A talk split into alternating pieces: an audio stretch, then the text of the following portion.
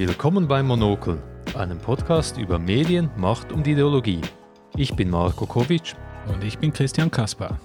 Klimawandel ist eine der größten Herausforderungen der Menschheit. Das betont auch die Klimabewegung. Es sind Menschen, die sich lautstark dafür einsetzen, Klimawandel stärker zu bekämpfen. In der Schweiz fand im September 2020 eine spektakuläre Aktion der Klimabewegung statt. Unter dem Namen Rise Up for Change haben mehrere Organisationen den Bundesplatz in Bern, den öffentlichen Vorplatz beim Parlament, für mehrere Tage besetzt. Schaut man sich an, wie die Medien über die Aktion berichtet haben, so fällt auf, dass nur wenig über die klimapolitischen Ziele der Protestierenden diskutiert wurde. Stattdessen stand vielmehr das bloße Spektakel des Protests im Vordergrund. Das ist ein Problem. Wenn Medien das Was ignorieren und stattdessen nur auf das Wie fokussieren, rückt das drängende Problem des Klimawandels in den Hintergrund. Die heutige Folge ist ein Newsflash. Unsere normalen Folgen behandeln eher zeitlose Themen und Probleme. Bei Newsflash-Folgen hingegen richten wir unseren kritischen Blick auf aktuelle Ereignisse. Das Monokel findet ihr überall, wo es Podcasts gibt. Eine Bewertung auf Apple Podcasts hilft uns sehr ihr könnt uns auch auf patreon.com-das Monokel mit einer kleinen Spende unterstützen.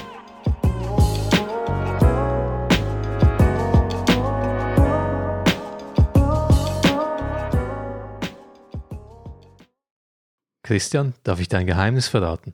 Klar, wir sind ja unter uns. ich bin nicht so Fan von Klimawandel.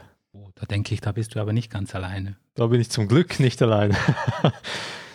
Es gibt spätestens seit 2018 eine internationale Klimabewegung, die sich lautstark dafür einsetzt, dass wir als Gesellschaft den Klimawandel endlich ernst nehmen. Das haben wir auch in der Schweiz beobachten können. Da waren es vor allem Schülerinnen und Schüler, die Woche für Woche auf die Straße gegangen sind, um ihren Unmut gegenüber der Politik, die zu wenig und zu langsam tut, kundzutun. Diese Proteste, die nicht zuletzt Greta Thunberg, die schwedische Aktivistin, initiiert hat, die haben eine Corona-bedingte Pause gemacht, ist nachvollziehbar. Doch jetzt langsam gibt man wieder Gas.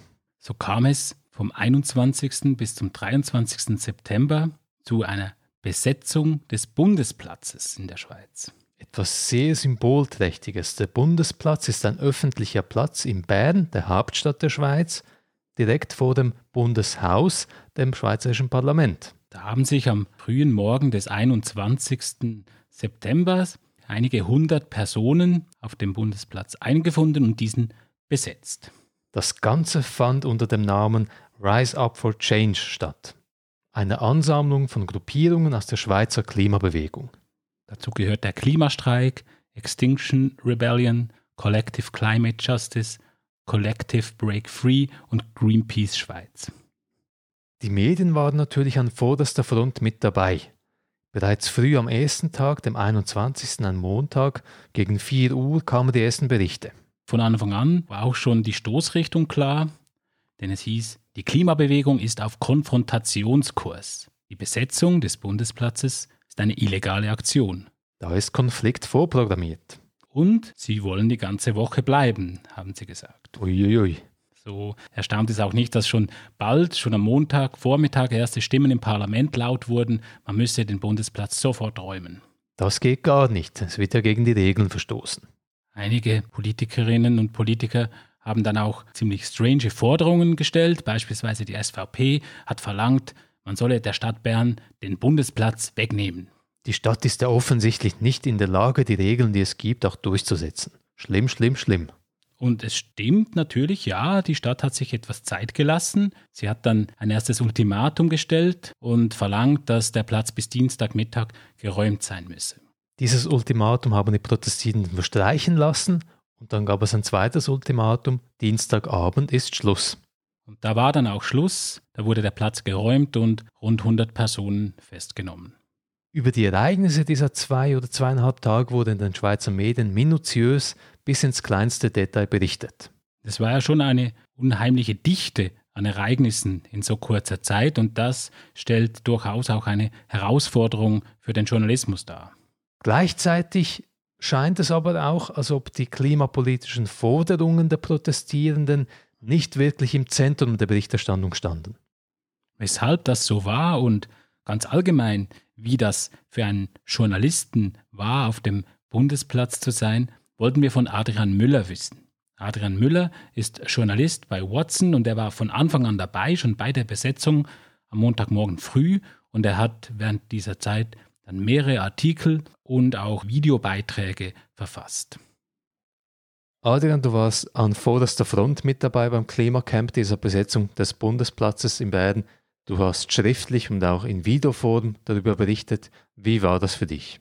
Ja, es war auch für mich eine neue Situation, eine sehr eindrückliche Situation. Also ich war eben schon bei der Besetzung mit dabei, äh, mhm. ja, weil ich eben schon seit fast zwei Jahren eben Kontakt in die Szene habe und darum bekam ich auch die entsprechenden Infos und mhm. es war auch für mich sehr ja, eindrücklich, wie, wie, diese Leute innerhalb von wenigen Minuten den ganzen Bundesplatz besetzten, mhm. eben mit, mit ja, Lieferwagen heranfuhr und das ganze Material innerhalb von, sagen wir mal, einer Viertelstunde abgesetzt hatten. Und, und eben wie, wie schnell das mhm. vor sich ging, war schon sehr eindrücklich. Wenn man sich die Berichterstattung allgemein anschaut, also nicht nur deine, sondern das, was in den Medien lief, fallen zwei Dinge auf. Erstens, es gab sehr, sehr viele Artikel und Berichte. Und zweitens, die meisten dieser Beiträge drehten sich um die Form des Protestes. Was wurde gemacht, ja. was waren die Aktualitäten? Über die klimapolitischen Inhalte wurde weniger diskutiert. Ist das auch dein Eindruck? Ja, das ist so. Also ich habe es dann auch noch mit, mit den Leuten vom Klimastreik selbst besprochen. Also ich habe noch eine Analyse dazu geschrieben und das war auch einer ihrer eigenen Kritikpunkte, dass sie es zu wenig geschafft haben, ihre Inhalte rüberzubringen. Mhm. Und ja, wenn man sich auf, auf dem Bundesplatz eben wurde in, in den Zelten diskutiert über, über Inhalt, über wie weiter, das war schon sehr in der Bubble, also von den Leuten, die sowieso schon dort sind und mhm. sich dafür interessieren. Und eben, es waren ja verschiedene Gruppen, also nicht nur Klimastreik, sondern auch XR etc. dabei. Mhm. Und sie haben sich offenbar auch nicht auf eine klare Botschaft einigen können, also was sie nach außen kommunizieren wollen. Und dementsprechend war das auch für sie schwierig zu verkaufen. Eben, man hat als ja, als Teilnehmer sozusagen dieser Besetzung hat man vor allem eben den Slogan beispielsweise Klimaschutz ist kein Verbrechen, der ist mir in Erinnerung geblieben. Also auch das dreht sich direkt um die Legitimation dieses Protestes. Also ich denke, es ist einerseits ja halt so, wie die Medien funktionieren, aber andererseits ist es auch selbst verschuldet, dass, dass sie es nicht geschafft haben, ihre Botschaften äh, rüberzubringen. Du arbeitest ja bei Watson, einem privaten Medienunternehmen, und ein privates Medienunternehmen muss Profit machen, muss Gewinn machen, da braucht es Klicks. Hättest du denn jetzt kritisch gefragt, überhaupt die Muße gehabt, nicht viel, ich sage mal, Kurzfutter zu machen, was läuft aktuell, sondern nicht vertieft mit einem großen Bericht mit den inhaltlichen Dingen auseinanderzusetzen? Wäre das überhaupt realistisch? Ja, also das haben wir ja versucht, indem wir am Freitag noch eine Analyse, also ich, indem ich eine Analyse geschrieben habe. Aber ja, natürlich, wenn man äh, News-Journalist ist, äh, hat man die News auch im Blut. Und äh, eben am Montag war es ein Nachrichtenereignis, die mhm. Besetzung. Äh, es ging weiter am Dienstag. Also der Nachrichtenwert war durchaus vorhanden. Es war nicht nur, äh, nur Klick-Treiberei, weil es war ein relevantes Ereignis äh, mit der Session. Es hatte verschiedene Komponenten, die eben auch die Berichterstattung rechtfertigten. Also ich denke, das war nicht einfach nur äh, Clickbaiting sozusagen, auch wenn wir natürlich verschiedene Beiträge gemacht haben und es aus verschiedensten Blickwinkeln angeschaut haben. Aber ich denke, man muss schon sagen, als Newsjournalist, wenn du jetzt einfach diese Sache ignorierst, dann hast du deinen Job nicht gemacht. Was man auch immer beobachten kann bei solchen, ich sag mal, Events, spektakulären Ereignissen, dass eine Art Wettbewerb stattfindet zwischen den Medienorganisationen um die aktuellsten News.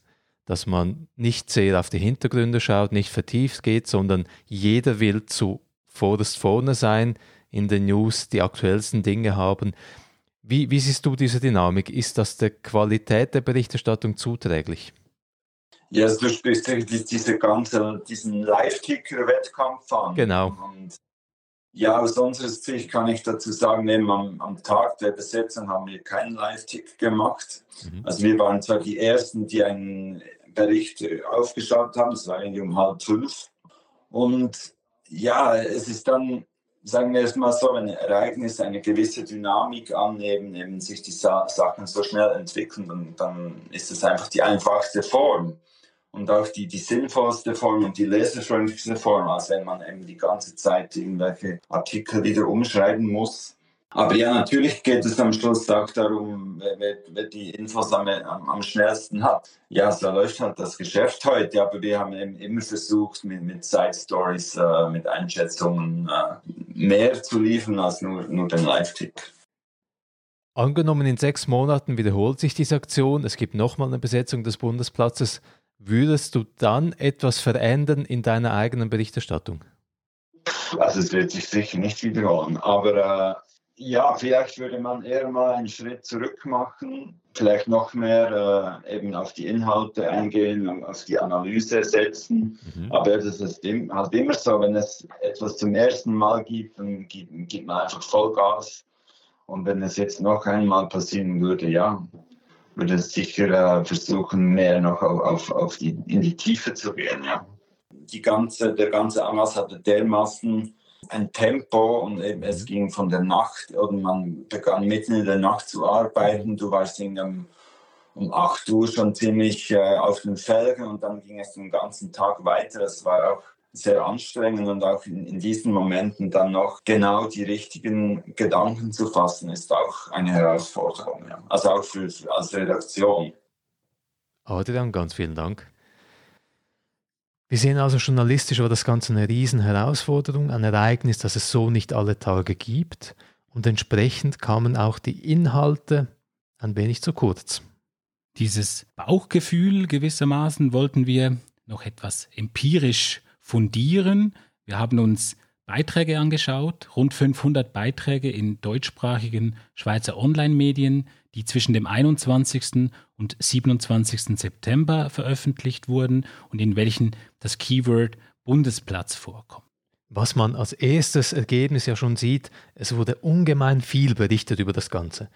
In diesen zwei Tagen war das das Top-Thema in der Schweiz. Spannend ist dann, wenn man in diesen Beiträgen beispielsweise nach den Stichworten Netto Null oder 2030 sucht, was ja die zentrale Forderung der Klimaprotestierenden war. Dann sieht man, dass nur ungefähr 40 Beiträge, also nicht einmal 10 Prozent, diese Stichworte enthalten. Und die Beiträge, die die Stichworte enthalten, haben sich auch nicht ausführlich damit auseinandergesetzt. Es ist oft Beigemüse, das noch erwähnt wird, aber im Mittelpunkt steht auch hier dann die politische Diskussion nicht. Vielleicht noch zum Vergleich. Es gab ja noch diese Episode mit Andreas Glaner. Der beste Politiker der Schweiz. Ja, genau, der hatte sich da ausfällig gegenüber Sibyl Aslan geäußert und das gab dann mittlerer Shitstorm, aber auch in der normalen Berichterstattung, in der äh, massenmedialen Berichterstattung wurde das aufgenommen und das hat ungefähr gleich viele Beiträge hervorgebracht wie mit Netto Null oder 2030. Kleine Klammer auf, Andreas Gladner ist Politiker der SVP, Schweizerische Volkspartei, nicht alle Leute in der SVP sind Rassisten, aber Andreas Gladner ist es und ziemlich offen und bekennend. In einem zweiten Schritt waren wir dann fleißig und haben wirklich viel gelesen, geschaut, gehört, was wurde genau berichtet und vor allem wie wurde über das Ganze berichtet. Wir haben uns also die Framings etwas genauer angeschaut und da hat sich gezeigt, dass dominant ein sogenannt episodisches Framing war, also eine Rahmung die darauf abzielt, einfach im Sinne eines Verlautbarungsjournalismus Ereignisse zu beschreiben. Was gerade passiert, was ist jetzt als nächstes passiert und was ist als nächstes und so weiter und so fort. Das Sinnbild dafür ist der Live-Ticker. Man kriegt im Minutentag Updates, aber wenn man nur das eine Update liest, weiß man gar nicht, um was es geht. Das zeigte sich einerseits darin, dass es effektiv Live-Ticker gab in verschiedenen mhm. Online-Medien aber auch die normale Berichterstattung zielte primär darauf ab, einfach zu beschreiben, was gerade als nächstes wieder passiert. Ein zweiter Frame oder eine zweite Rahmung der Dinge, die uns aufgefallen ist, war die Darstellung, dass die Leute, die da protestieren, eigentlich egoistisch, arrogant und sogar antidemokratisch seien. Ja, diese Schiene hat der Blick sehr stark gefahren. Mhm. Ähm, da gab es diesen Leitartikel von Andreas Dietrich, der Chefredaktor des Blicks, mit dem Titel Die Arroganz der besseren Menschen.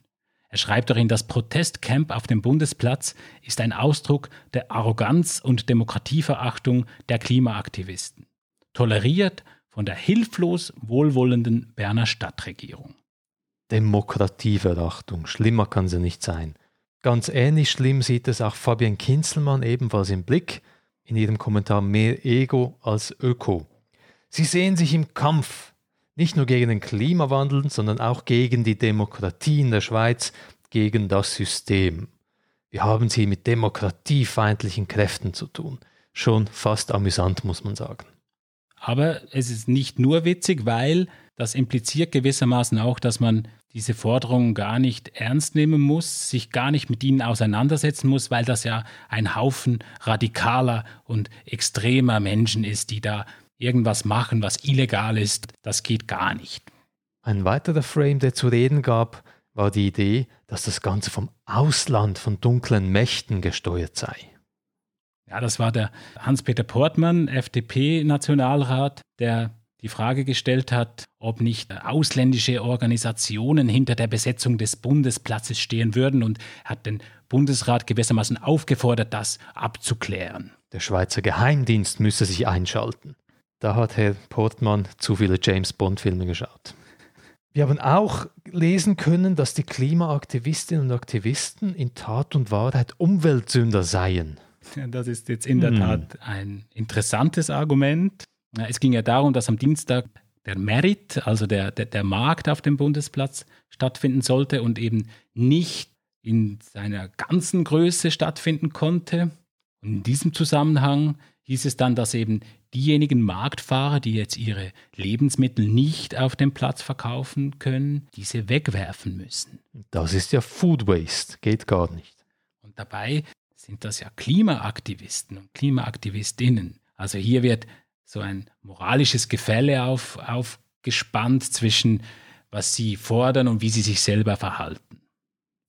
Der vielleicht prominenteste Frame in der Berichterstattung, der uns aufgefallen ist, lässt sich als das ist der falsche Weg beschreiben. Gewissermaßen die Ansicht, dass auch wenn die Forderungen noch gerechtfertigt wären, was jetzt aber gar nicht zur Debatte steht, dann ist der Weg, wie man seine Forderungen umsetzen möchte, einfach falsch, weil es eben extrem ist, radikal. Das hat auch ein Aussteiger aus der Szene, der Ex-Klimatini das steht wirklich so im Blick vom 22. September, der mit der Klimajugend abrechnet. Das ist der falsche Ansatz.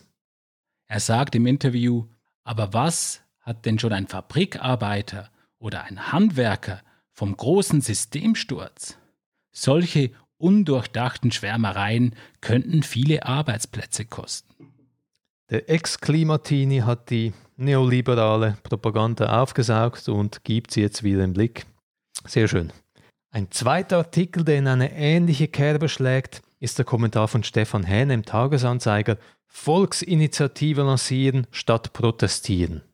Er schreibt, die Aktivisten fordern nichts weniger als einen Systemwandel, sollten ihre Forderungen nicht erfüllt werden. Ökosozialismus statt Kapitalismus? Und er fragt, warum haben Sie denn nicht längst eine Volksinitiative dazu lanciert? Maximalforderungen stellen kann jeder. Schwieriger wird es, in einer Demokratie Mehrheiten zu gewinnen. Man darf sich offenbar politisch dann und nur dann beteiligen, wenn man genau jene Mittel wählt, welche etabliert sind und welche den Mächtigen in den Kram passen. Was da überall mitschwingt, ist, ihr müsst nach den Regeln spielen, die bereits gesetzt sind. Und das ist natürlich ein zirkuläres Argument, weil wenn man sagt, ja, dass das Problem in der Regelsetzung steckt, dann macht es nicht viel Sinn, sich auf die Regeln zu berufen. Dann muss man ja eben irgendwie über diese Regeln hinweg und schauen, wie kann man dann vielleicht die Prozesse der Regelsetzung dahingehend verändern, dass eben andere Regeln rauskommen. Also kurz gesagt, hier wird auf Legalität gezielt und nur auf Legalität und die Diskussion, wann Legalität auch legitim ist, die bleibt hier ziemlich außen vor. Wir haben nun sehr stark die Seite des Journalismus beleuchtet, auch mit einem Journalisten geredet. Wir wollten aber auch noch in Erfahrung bringen, wie die Aktivistinnen und Aktivisten selber das Ganze sehen? Hierfür haben wir mit Frieda Kohlmann gesprochen. Sie ist Pressesprecherin von Rise Up for Change und Collective Climate Justice. Frieda, ein Ziel des Klimacamps war ja auch, dass die Medien darüber berichten, dass es eine öffentliche Diskussion gibt. Wie zufrieden bist du mit der Berichterstattung über das Klimacamp? Ja, also eine Bewegung wie jetzt die Klimagerechtigkeitsbewegung muss ja ohne großes Marketingbudget auskommen. Und mhm. deswegen sind die Medien sehr wichtig, um das, was gemacht wird, auch in die Öffentlichkeit zu bringen, dass eine öffentliche Diskussion stattfinden kann darüber. Und insofern war das natürlich auch ähm, Teil des Ziels der Bundesplatzbesetzung. Und ähm, es gab ja tatsächlich viel Medienrummel. fast alle waren da, fast alle haben drüber geschrieben. Aber in unserer Wahrnehmung ist doch sehr viel über Nebensächlichkeiten gesprochen worden, mhm. über Nebenschauplätze, über Sachen, die am Rande geschehen sind und recht wenig über das Thema an sich, die Dringlichkeit mhm. und auch das, was die konkreten Forderungen von Rise Up for Change sind. Was denkst du, was ist deine Einschätzung? Warum war die Berichterstattung eben so, wie sie war? Naja, das ist ja ein Phänomen, was man auch in anderen Bereichen und in anderen Zusammenhängen beobachten kann, dass Medien schon sehr ähm, stark auf auch irgendwie eine Sensation, einen Sensationswert gehen und mhm. etwas schwer verdaulichere Themen oder Themen, die vielleicht mehr Recherche erwarten, vielleicht nicht immer so ganz oben auf der Prioritätenliste haben. Also das leicht konsumierbare, die schnellen Aufreger, das, wo man schnell irgendwie polarisieren kann, das mhm scheint ja schon oft auch eher so dann auch genommen zu werden als Thema. Denkst du, dass die Medienschaffenden euch mit Rise Up for Change überhaupt ernst nehmen oder war das für sie so ein Zirkus, ein Spektakel? Ja, die Frage habe ich mir auch ein paar Mal gestellt, inwieweit diese Bewegung mit dem Thema, das sie transportieren möchte, ernst genommen wird. Ich glaube, dass das Thema, das Thema Klima halt so komplex ist und auch uns so schnell mit so vielen unangenehmen Gefühlen konfrontiert, wie Überforderung ja. oder Ohnmacht oder Angst, dass es einen Scheu davor gibt, dieses Thema ernsthaft zu behandeln. Glaubst du, dass unter den Leuten, die über das Klimacamp berichtet haben, überhaupt die Fachkompetenz oder die Fachkenntnis da wäre, um über das Thema vertieft zu berichten? In Teilen. In Teilen schon, mhm. in Teilen aber auch wirklich nicht. Das habe ich gemerkt an Rückfragen, die ich zum Teil dann per E-Mail im Nachhinein auch nochmal beantwortet habe oder versucht habe zu beantworten, Aha. wo schon klar wurde, das Konzept von einem begrenzten CO2-Budget ist nicht bekannt. Mhm. Absenkpfad ist nicht bekannt. Irgendwie ist auch noch zum Teil überhaupt nicht darüber nachgedacht worden, was es bedeutet, in zehn Jahren eine Gesellschaft so umzubauen, dass sie ähm, carbon-free ist. Also das, das ist, glaube ich, wirklich noch nicht wirklich angekommen. Mhm. Und umso dringender ist es ja einfach, dass wir genau darüber anfangen zu sprechen. Wie, wie war es denn an der Front sozusagen vor Ort, off the record? Gab es da produktive Gespräche mit Medienschaffenden, mit vielleicht Leuten aus der Politik, aber auch mit Bürgerinnen und Bürgern? Wie war das? Ja, ich hatte ein paar gute Gespräche mit Medienschaffenden, Aha. wo ich das Gefühl hatte, da ist jetzt gerade so ein Moment von wirklichem Interesse. Was dann davon nachher äh, in dem Endprodukt wirklich ähm, aufgetaucht ist, ist nochmal eine ganz andere Sache. Aber da gab es zumindest den Moment zwischen zwei Menschen, die über ein Thema sprechen und es gibt ein authentisches Interesse daran. Mit Bürgerinnen nicht so vertieft, weil da war, waren es dann oft Sympathiebekundungen von Menschen, wo man den Eindruck hatte, die wissen relativ viel mhm. und denen ist es wichtig, dass jetzt diese Aktion stattfindet und sie wollten ausdrücken, dass sie das unterstützen oder natürlich auch mit Menschen, die das überhaupt nicht verstehen, was wir da machen. Und dann gibt es natürlich auch nicht die Möglichkeit, vertieft mhm. in Inhalte zu gehen. Mit Politikerinnen mh, hm, war ich jetzt nicht so im Austausch. Die kleinen, kleinen Momente, den es gab, wo einzelne bei uns im Plenumszelt waren, mhm. um so ihre Position darzulegen. Das haben sie als Bühne genutzt, um, um zu senden. Mhm. Äh, und es war wenig Austausch in dem Moment. Liegt das Problem auch vielleicht ein bisschen am Format? Könnte man taktisch etwas anders machen, damit die Medien weniger Spektakel und mehr Inhalt haben? Ja, möglicherweise also könnte man Podiumsdiskussionen organisieren und mehr auch noch ähm, wissenschaftliche Expertise ins Haus holen dadurch. es wird wahrscheinlich einfach nicht so spannend. Das, ich vermute stark, dass das einfach nicht so das Interessante ist. Davon mhm. gibt es schon recht viel von diesem Format und es wird sehr schnell sehr langweilig. Ähm, wir haben das ja ein bisschen versucht mit der Arena, die ähm, alternative mhm. Arena, die wir am Weißenhausplatz abgehalten haben. Und natürlich war das Wetter extrem ungünstig, aber da hat man schon auch gesehen, da waren am Anfang noch ein paar Kameras und danach nach einer Viertelstunde auch keine einzige mehr zu sehen. Mhm. Das ist natürlich, das sind nicht so die spannenden Bilder wie halt so ein Camp. Was wäre eine vorläufige Einschätzung von euch? Hat sich das Ganze gelohnt? Ah, das auf jeden Fall. Also es hat sich auf jeden Fall gelohnt und das wussten wir vorher schon. Allein deswegen, weil ähm, wir jetzt so zusammengewachsen sind durch die Zusammenarbeit in dem Projekt. Das ähm, hat es ja so noch nicht gegeben bisher.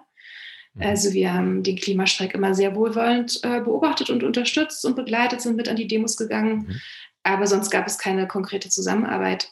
Und ähm, das ist jetzt sicherlich anders geworden. Also wir haben zusammengearbeitet wirklich mhm. und, und äh, wir haben mit großer Begeisterung sehr viel Zuverlässigkeit und ähm, Verantwortungsbewusstsein und, und Kompetenz entdeckt und ähm, freuen uns sehr auch auf, auf weitere Zusammenarbeit. Also das, für das hat sich auf jeden Fall gelohnt. Und dann glaube ich schon auch, dass wieder einmal mehr der Diskurs angeregt wurde in der Öffentlichkeit. Das Thema ist einfach mal wieder da, konnte Corona verdrängen, zumindest für einen Moment. Ich merke es jetzt an den, Nach an den Anfragen, die jetzt so im Nachhinein noch kommen von verschiedenen Medienschaffenden, dass da durchaus was passiert ist. Ja, dass, dass auch eine vertiefte Auseinandersetzung noch gewünscht wird. Frieda, ganz vielen Dank. Frieda Kohlmann sieht also die Berichterstattung zur Besetzung des Bundesplatzes ähnlich wie wir, problematisch, weil die Inhalte eine Nebenrolle gespielt haben. Wir wollen nun abschließend noch diskutieren, weshalb dann die Berichterstattung so war, wie sie war. Wir denken, es gibt mindestens vier Faktoren, die dabei eine Rolle gespielt haben. Erstens muss man sagen, ganz klar, das Ganze war ein Spektakel. Es war auf starke Bilder ausgelegt Entsprechend darf man den Journalistinnen und Journalisten nicht ganz übel nehmen, dass das Spektakel halt als Spektakel behandelt wird. Die ganze Dramaturgie, wie sie vorgegeben war, diese Kaskade von Ereignissen in sehr kurzer Zeit, die hat halt eine Berichterstattung im Sinne einer Spektakelberichterstattung doch stark begünstigt. Gleichzeitig wollen wir aber in einem zweiten Punkt festhalten, dass die Medienlogiken und Nachrichtenwerte nach denen sich die Medienschaffenden orientieren, eben auch schwierig sein können. Ein zentraler News Value ist der Konflikt. Und hier gab es eine ganze Menge an Konflikten, die man in der Berichterstattung stilisieren konnte. Es waren mhm. mehr oder weniger dramatische Konflikte. Konflikt ist ein zentraler Nachrichtenwert und gewissermaßen der zieht immer. Wenn man die Situation aber realistisch einschätzt, was ist genau passiert. Da waren ein paar Leute auf einem Platz, die haben Zelte mitgebracht. Es war total friedlich, es gab nicht mal Alkohol, es gab keine Gewalt, keine Schlägereien, keine Ausschreitungen. Also ziemlich eine langweilige Geschichte eigentlich. Ja, und da wurde halt ein Konflikt zwischen Marktfahrern und Protestierenden stilisiert oder auch zwischen dem Bund oder dem, dem Kanton Bern und der Stadt Bern oder ja, auch der Konflikt dann zwischen den Aktivisten und der Polizei anlässlich der Räumung, mhm. wo wenn wir ehrlich sind, vermutlich einige Journalisten gehofft haben, dass es knallt. Wenn man die Medien und nur die Medien beachtet hat, hätte man meinen können, wir haben in der Schweiz bürgerkriegsähnliche Zustände. Ein dritter Punkt, der uns wichtig erscheint, sind die Ressourcen und die Profitmotive kommerzialisierter Massenmedien. Private, profitorientierte Medien müssen eben Geld machen und dann wird das vorhandene Geld, werden die Ressourcen, die es gibt, so eingesetzt, dass es Klicks gibt, dass es Aufmerksamkeit gibt. Da geht es dann gerade in einer Situation, wo halt sehr viel in sehr kurzer Zeit passiert, zuerst einfach darum, der Schnellste zu sein, der jetzt eine neue Information publizieren kann. Und ausführlichere Auseinandersetzungen mit den inhaltlichen Forderungen, das braucht dann etwas mehr Zeit und das kostet dann halt auch mehr Geld. Und der vierte Punkt, der in dieser Episode sehr wichtig ist, ist das Overton-Fenster, über das wir zum Beispiel in Folge 1 gesprochen haben. Was meinen wir damit? Die Idee des Overton-Fensters besagt, dass es wie ein Ausschnitt gibt an Positionen, die eben gewissermaßen legitim oder Common Sense sind und dann gibt es eben noch Positionen, die außerhalb dieses Fensters sind. Und das ist sehr interessant, weil auf der einen Seite ist ja die Diagnose, dass es einen Klimawandel gibt, gewissermaßen Common Sense. Also es gibt schon noch einige Protagonisten, die sich dagegen mhm. aussprechen, dass da der Mensch was damit zu tun hat. Aber das ist doch, denke ich, eine, eine, eine kleine Minderheit. Mhm. Aber spannend ist ja, dass dann die Akteure, die Besetzerinnen und Besetzer als extrem und radikal beschrieben wurden und dadurch eigentlich die Aktion und eben auch ihre Forderungen außerhalb des Overton-Fensters positioniert wurden. Vor diesem Hintergrund stellt sich dann halt doch bis zu einem gewissen Grad die Frage, ob diese Form des zivilen Ungehorsams, wie wir sie jetzt erlebt haben, so organisiert wie jetzt im Rahmen dieser Besetzung des Bundesplatzes, auch wenn sie philosophisch sehr gut begründbar ist, vielleicht unter den Bedingungen kommerzialisierter Medienlogiken eben nicht zu dem öffentlichen Diskurs führen, den die Aktivistinnen und Aktivisten eigentlich erhofft haben. Gleichzeitig kann man aber auch einwenden, dass diese Aktion vielleicht darum strategisch nützlich war, weil sie das Overton-Fenster mehr in Richtung Diskussion über Klimawandel und über tiefgreifendere Maßnahmen gegen den Klimawandel verschiebt. Und auch wenn jetzt während dieser aufregenden Tage keine vertiefte Diskussion stattfinden konnte, dann vielleicht findet sie ja noch statt. Allerdings bin ich hier eher etwas skeptisch bis pessimistisch, weil ich befürchte, dass dann die Medien einfach dem nächsten Spektakel hinterherhecheln.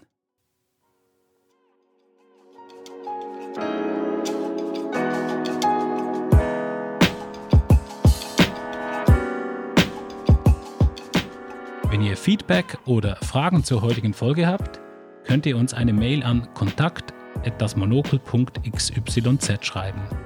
Ihr könnt uns auch auf Facebook, Twitter und LinkedIn erreichen. Eine Liste der Quellen, die wir für die heutige Folge verwendet haben, findet ihr auf unserer Homepage www.dasmonokel.xyz unter Infos. Wenn ihr findet, boah, dieser Podcast ist richtig, richtig gut, dann äh, könnt ihr uns recht einfach unterstützen. Über eine Bewertung auf Apple Podcasts freuen wir uns riesig. Je mehr Bewertungen, desto mehr Leute stolpern über den Podcast. Ihr könnt uns auch auf patreon.com-das Monokel mit einer kleinen Spende unterstützen. Das war's für heute. Vielen, vielen Dank fürs Reinhören. Und bis zum nächsten Mal.